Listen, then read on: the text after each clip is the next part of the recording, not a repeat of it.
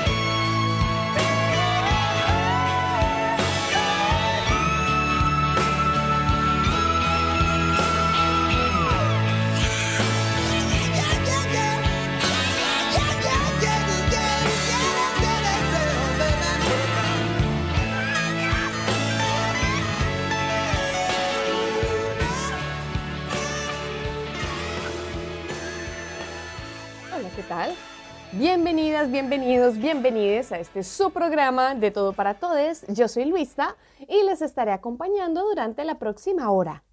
Bueno, hoy les traemos los mega chismes de la vida, pero también queríamos hacer una pausa en nuestra historia de Roma para hablar sobre la locura.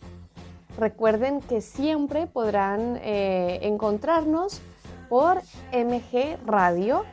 Así que si quieren dejarnos un mensajito ahí en la página, nos pueden escribir que estaremos muy, muy, muy felices de poder escucharles y leerles. Bueno, la cosa es así. Hoy estaba pensando, ¿no? Qué loco que es el amor. Ahora, ¿por qué siempre decimos que es loco el amor? ¿O por qué siempre decimos que estamos locos, locas o loques cuando nos enamoramos?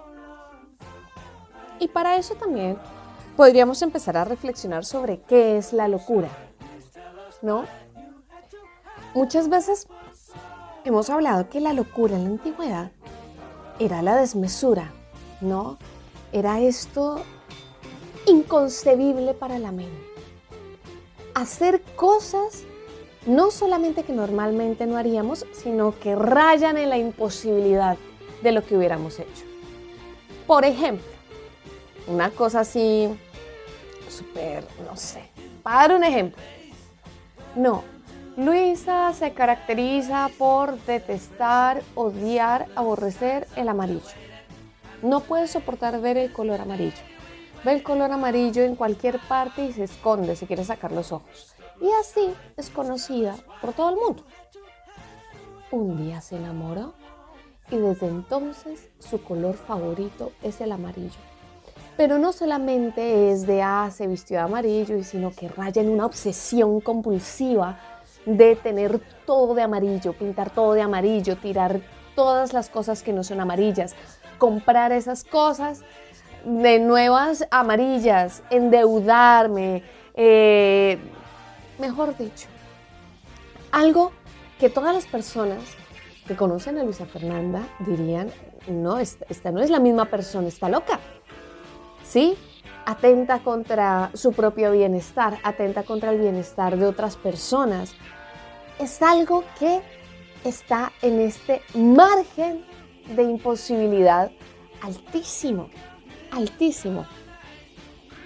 La locura en sí misma es una categoría que eh, muchas personas, en la que muchas personas y muchas disciplinas han reflexionado. Y aquí en este programa, particularmente el día de hoy, no vamos a ahondar en eso porque esto puede durar años y años y años y aún no se llega a una conclusión. Pero lo que sí me parece interesante es que hoy pensemos sobre específicamente esa locura por amor. ¿Qué pasa? ¿Qué me sucede con la otra persona que haga que yo misma, yo mismo, yo misma, sea otra persona totalmente distinta? Y en este orden de la desmesura, en este orden de hacer cosas que uno dice, pero ¿qué? ¿Qué onda? Pueden pasar un millón de cosas. ¿A quién no le pasó sentir una cosa irrefrenable por otro, por otra, por otra? ¿No?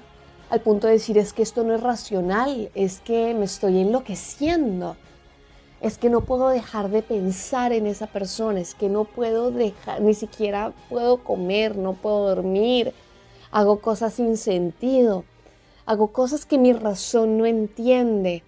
Lógicamente es imposible que me acerque a esta persona por distintas razones, porque tiene pareja, porque yo tengo pareja, porque considero que va a ser mala influencia para mí, porque es mi superior o mi superiora, eh, porque, bueno, todas esas cosas.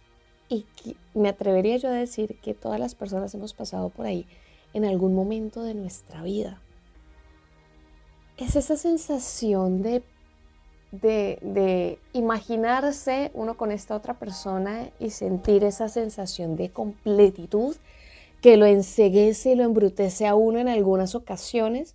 Y entonces podemos decir que es una cosa totalmente distinta al amor, que realmente el amor no es eso, pero no podemos salir de esta llamarada, de esta flecha que ha sido disparada, como Eros que dispara sus flechitas, y vamos sin mente a un pozo sin fondo, con una pasión y una fuerza vital que perfectamente en las situaciones y en, como en estos sentimientos equivocados nos pueden acabar por completo, destruir, o sea, porque no quede piedra sobre piedra, que nos recojan con cucharita.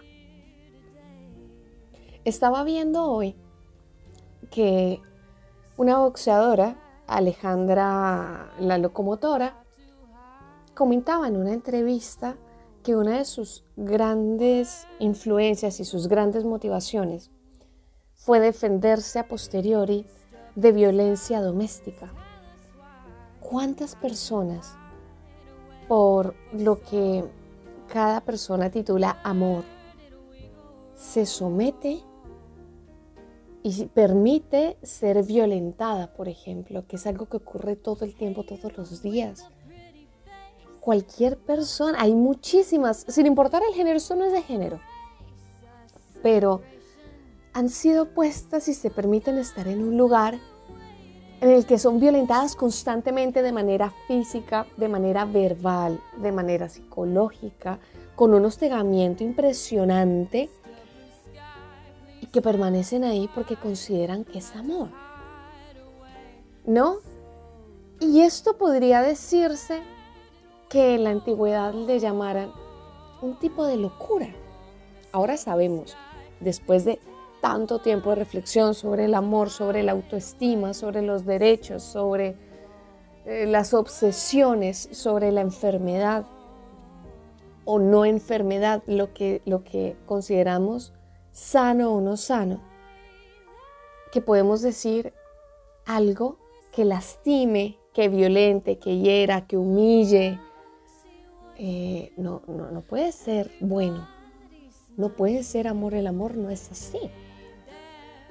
Pero esto ahora con el periódico de, ay, me encanta ese refrán de aquí, con el periódico de lunes, es la cosa, hubiéramos podido hacer y es hacer.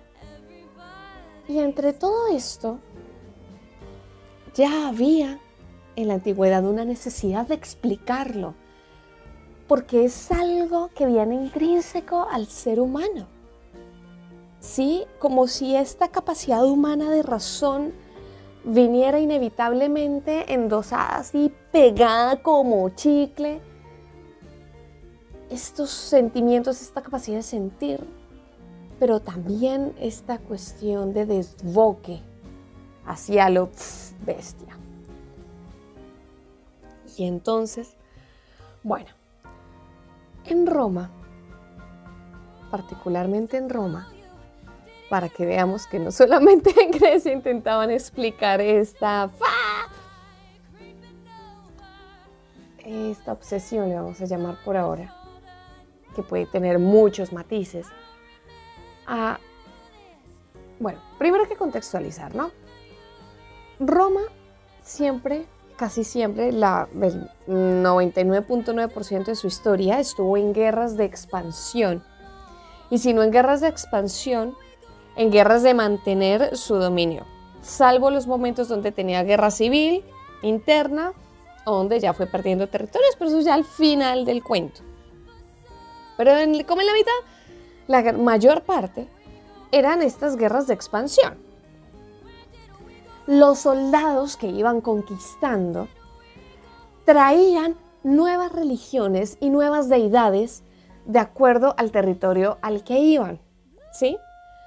Y entonces, ¿qué pasaba en Roma? Que al ser una nación, una ciudad, un imperio, bueno, como se le quiera llamar, imperio no en el sentido de estructura de gobierno, sino de em, con formación de gran extensión,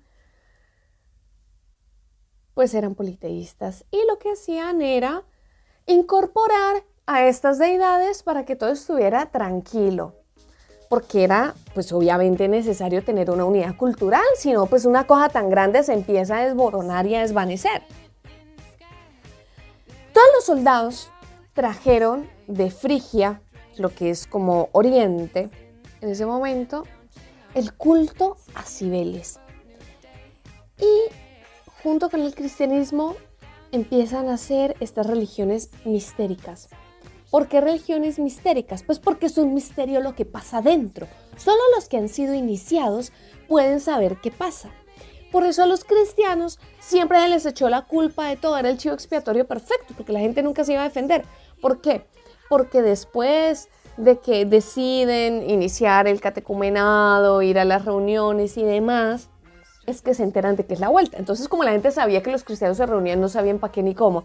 Entonces inventaban que eran que comían niños, que tenían orgías así, papás con hijos, no, pues una locura así tremenda. Al mismo tiempo estaba una de las religiones histéricas, que es el culto a Cibele, traído de Frigia por los soldados. ¿Qué pasaba dentro? Solamente los iniciados al culto de Cibeles podían saber qué era lo que ocurría. El de afuera, el del espectador, el espectador, pues no. Porque, bueno, ahora tenemos las Eucaristías, digo, en los templos y demás, pero antes todo era puerta cerrada en estas religiones, ¿sí? Bueno, cuestión que en una de esas Catulo, que es un poeta romano, hace un carme, que es una especie de oración, podríamos decirlo, ¿no? Sobre la diosa Cibeles, contando de dónde viene o, cómo sería uno de los supuestos, porque pues, yo no estuve ahí, no les puedo decir, sí, esto fue así, de iniciación, de unos ritos de iniciación. Pues pille la vuelta. Estaba Atis, ¿no? Eso es lo que dice el Carmen. Carmen 64 capítulos si lo quieren buscar. Estaba Atis. Atis era un gran varón romano, un ciudadano, un tipo rico, potentoso, así, bla, bla, bla, bla. Tipo, toda la legalidad. Acuérdense que para la antigüedad lo más importante o lo más deseable era ser un tipo rico, libre. Entonces, cuando llegó a los bosques de Frigia, eh, estuvo presente la diosa Cibeles, pero no como una figura, sino su presencia. No sé si me puedo explicar, esta presencia etérea que no se puede ni ver ni tocar, pero que inunda todos los bosques. Y la diosa envolvió a Atis en una locura y en una pasión irrefrenable y en estos deseos increíbles y que como que le sobrepasaban la vida de amarla y la amaba tanto que deseaba servirle a pesar de cualquier costo por el resto de sus días. El culto a Cibeles aparentemente era femenino, como las vestales, que era un culto, pues eran siervas, no eran siervos, eran siervas. Bueno, esa es la idea que como que se tenía teniendo en cuenta lo que dice el Carmen. Y Atis en esta, en esta, como que se, en esta pasión o en este sentimiento que lo desbordaba, que, que era mucho más grande que el cuerpo que lo contenía, en este estado de locura, va al mar, se agarra los testículos y con su navaja se los arranca él solito y sin ayuda en medio de este éxtasis y frenesí y arroja sus testículos al mar. Y luego va a, se interna otra vez en el bosque diciendo que ahora es digna de adorar a la diosa Cibeles y que la adorará hasta el resto de sus días. Y luego de que pasó este estado de éxtasis y frenesí, se dio cuenta que lo había perdido todo todo, porque ya no era un hombre, que era todo lo que representaba. no tenía poder, no era nada, no era nada más que la esclava de Cibeles, una esclava que había decidido ser esclava y que pues ahora no le tocaba a otra sino esa.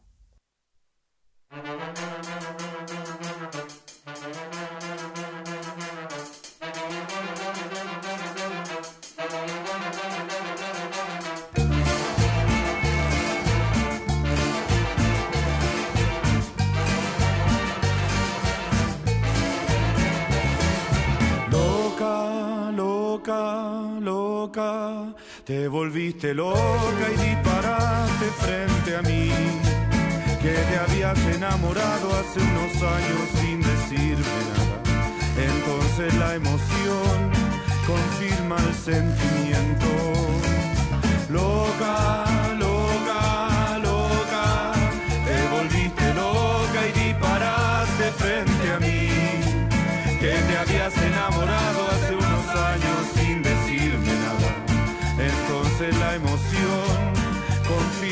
sentimiento y qué mala suerte en el amor ni buena suerte en el juego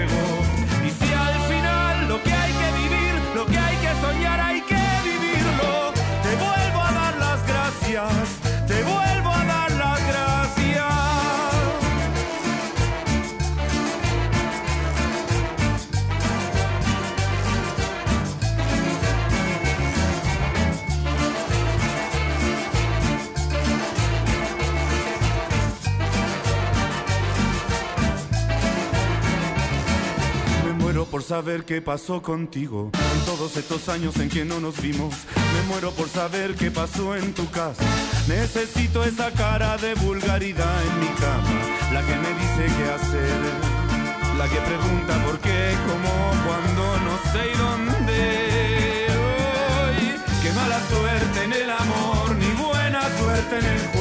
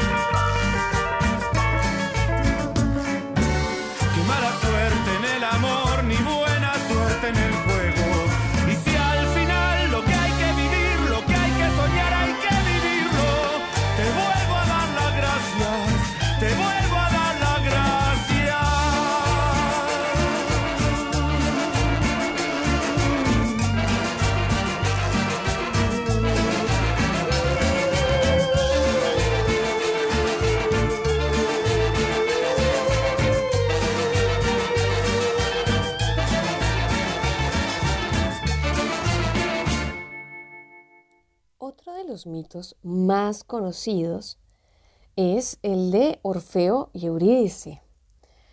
Que esa es otra locura, barra obsesión, barra de todo. Por todo lo que uno puede llegar a ser por la otra persona. O sea, incluso aquello que va más allá de las fuerzas mismas. Ya hablamos eh, de, de lo malo, ¿no? Como de la autodestrucción que a veces tenemos sobre nuestras propias personas. Eh, en, pro, en este afán de estar y de servir y de este estado alterado de conciencia que nos supone la idea de que amar o expresar amor va ligado a la propia negación. Acá es lo contrario, ¿no? Es la idea de hacer cualquier cosa por salvarle. Que eso también es un peligro y es un lugar muy común en el que a veces solemos caer. Entonces, la cosa iba así. O sea, si ya le pasaba a Orfeo 2500 años atrás, casi al inicio de la civilización, usted ahí para allá calcule. Estaba Orfeo, normal, una gente decía que Orfeo era hijo de Apolo Apolo, dios de la medicina, de la música, este tipo papacito, así, cosita, de la profecía, también era dios. Y de una de las musas, de Calíope.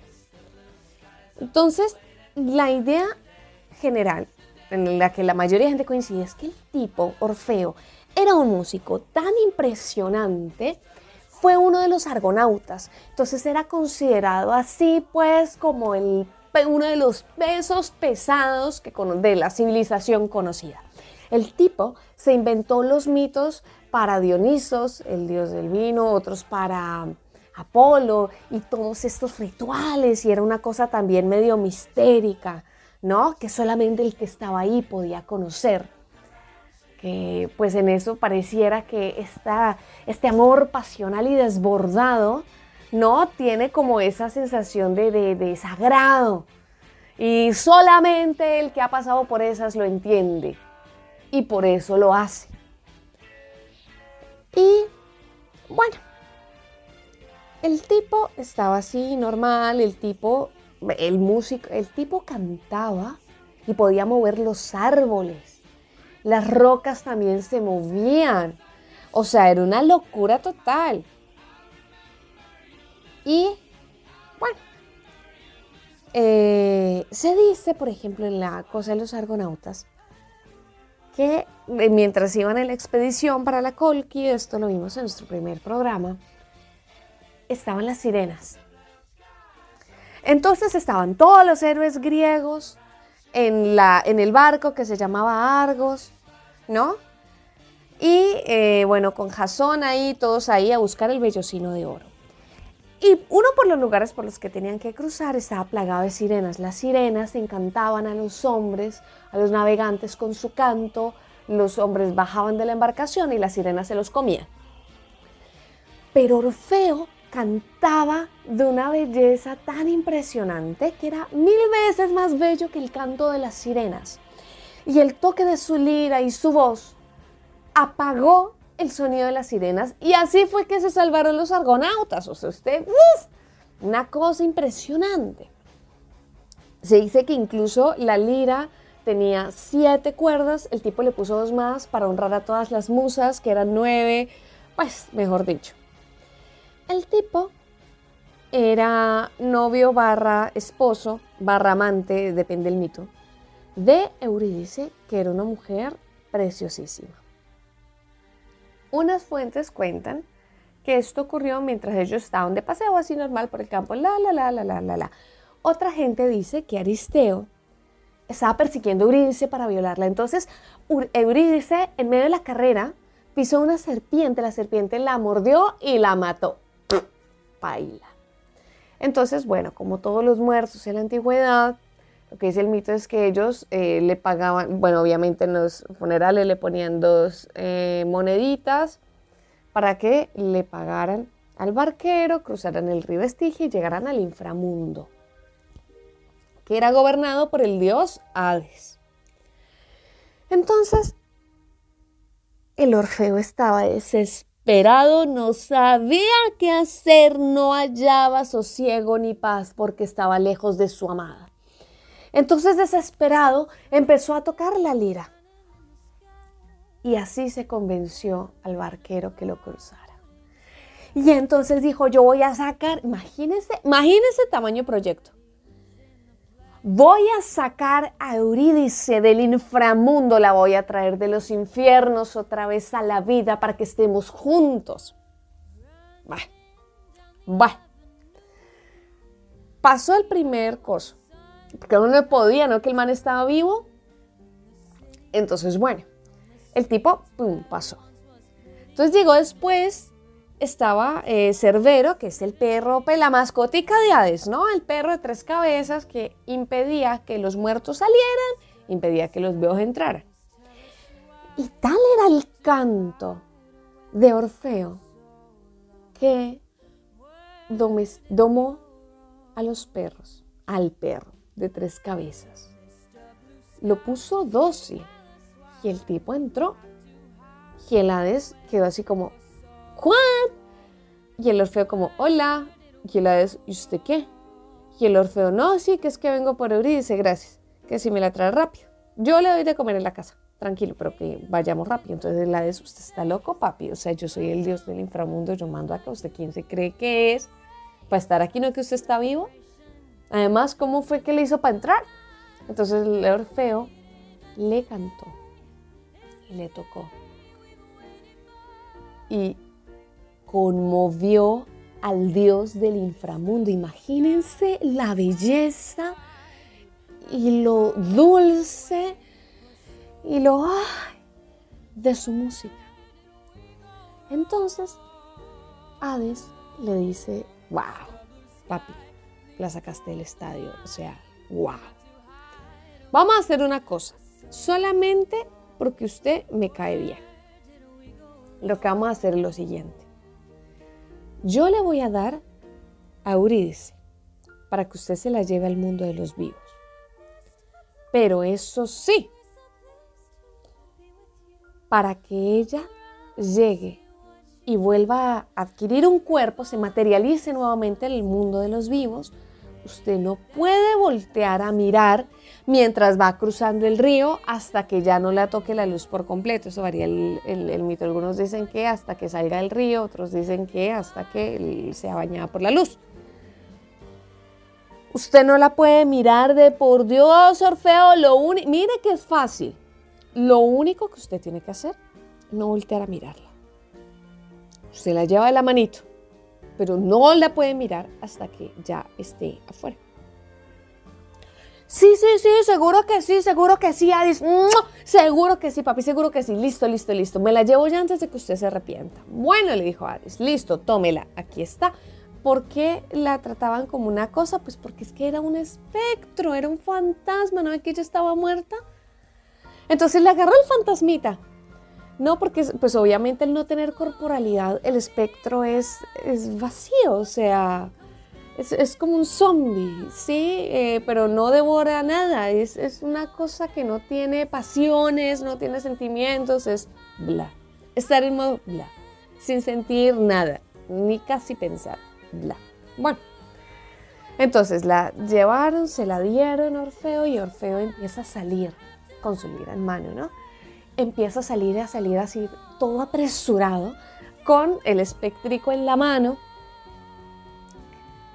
cuentan que sale del río, sale o sale de que la bañe el sol, en ambos coincide en que a Eurídice le faltaba como un piecito. Y el tipo desesperado de verla, de esta ansiedad impresionante e incontrolable de ver a su amada, el tipo volteó a mirar. ¡Mucho bruto! Pues claro, ¿qué pasó? Pues sí, pues que Laurice no se materializó y se desvaneció en sus manos. Y fue al inframundo. Y el tipo, unos mitos cuentan que sí, efectivamente el tipo se sacó los ojos y vivió errante y no volvió a tocar nunca más porque se enloqueció. Bueno, cualquiera se enloquece, o sea, uno hace semejante travesía para embarrarle a lo último, o sea, gas nada que ver. Chabuleta Orfeo. Pero lo común que tienen estas historias es que es este lugar de desesperación en el que ya no somos nosotros, en el que este sentimiento es más que nuestra razón o más que, más que cualquier otra cosa que, nos, que exista sobre nuestra persona. Y si ya pasó antes es porque va a seguir pasando. Esa es la realidad. Pero ¿por qué nos pasa? ¿Por qué durante muchos siglos, miles de años, eh, incluso todavía quedan algunas ideas rezagantes, solamente podemos ser realizadas y realizados y realizades con nuestra pareja ideal. Siempre tiene que existir esta idea de que en algún lugar de la mancha está nuestra pareja perfecta, que nos complementa. Y entonces viene uno de los mitos de Platón más fascinantes, que es el de los hecatónquiros. Eh, Platón, filósofo griego, estudiante de Sócrates.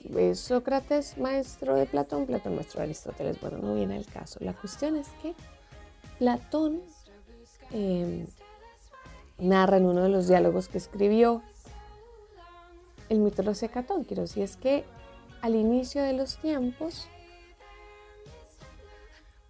los seres humanos teníamos cuatro brazos, cuatro piernas, dos cabezas y un solo tronco. Y éramos completos, completas, completes y felices. Teníamos tanta plenitud en nuestro ser que los dioses sintieron envidia. Y entonces empezaron a lanzar discos para separarnos. Y nos separaron de nuestra otra parte. Y pasamos y estamos destinados toda la vida a buscar esa otra, otra parte que nos falta. ¡Wow! ¿No? Ahora, todas, todos y todes en algún momento de nuestra historia eh, hemos tenido una persona a la que hemos querido, a la que hemos amado, por la que nos hemos sentido con este desboque impresionante y que tiene características particulares. Uno a veces se imagina, ¿no? Como la pareja ideal y de repente tiene sentimientos por aquella persona que uno nunca se imaginó y cuando uno se da cuenta, raya y quiebra todo nuestro mundo. Y es eso en lo que encontramos fascinación.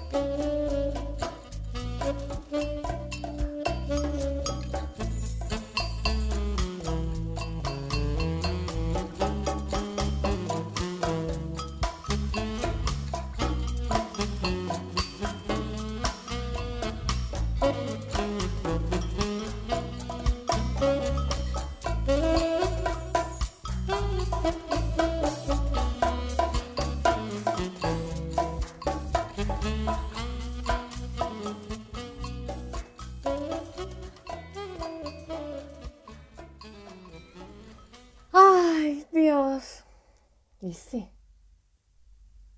La conclusión del día entonces podría ser que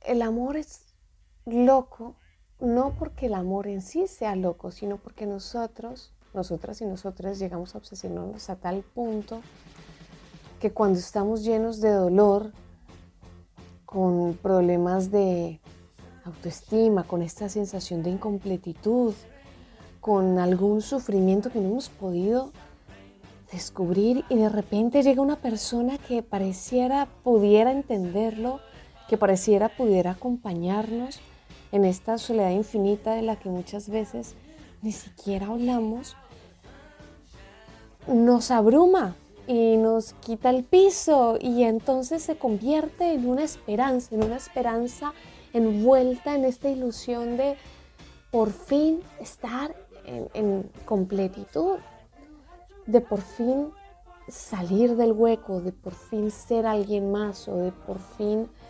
abundar o de por fin habitar este espacio maravilloso que se nos llama vida o de sacarnos de esta zona en la que supuestamente estamos bien pero que en realidad nos ha hecho un daño silencioso tremendo. Y entonces nos perdemos. Ahora tenemos salvadas las papas en gran medida porque conocemos de ciertos peligros donde podemos ser violentados, donde podemos estar en una relación que nos destroza, donde podemos nosotras, nosotros y nosotras mismos ser quienes propiciamos esta destrucción a nuestro propio ser, pero también, pero también a otras personas. Y esto que se llama obsesión, esta noción enfermiza de ser sirviente, esclava o esclavo del otro, o este lugar de llegar y acosar o de reclamar nuestro a otro ser humano, sigue tan vigente hoy como hace 200, 300, 2500 años, que afortunadamente, como decíamos, hemos reflexionado sobre que esto no puede seguirnos pasando. No puede seguirnos pasando. El amor es libre. El amor sana. El amor busca bienestar. El amor no atosiga ni ahoga. El amor es como una cálida luz del sol en la mañana y no como el fuego de verano a mediodía en pleno Sahara. Nada, espero que les haya gustado un montón nuestra pequeña pausa. Eh, les quiero muchísimo, les agradezco un montón por compartir conmigo este tiempo y estas reflexiones y estas ideas que salen de por ahí. Espero que nos volvamos a encontrar en nuestro próximo programa en la próxima semana. Les mando un besito enorme y por favor, por favor, no nos obsesionemos. Besitos, chao.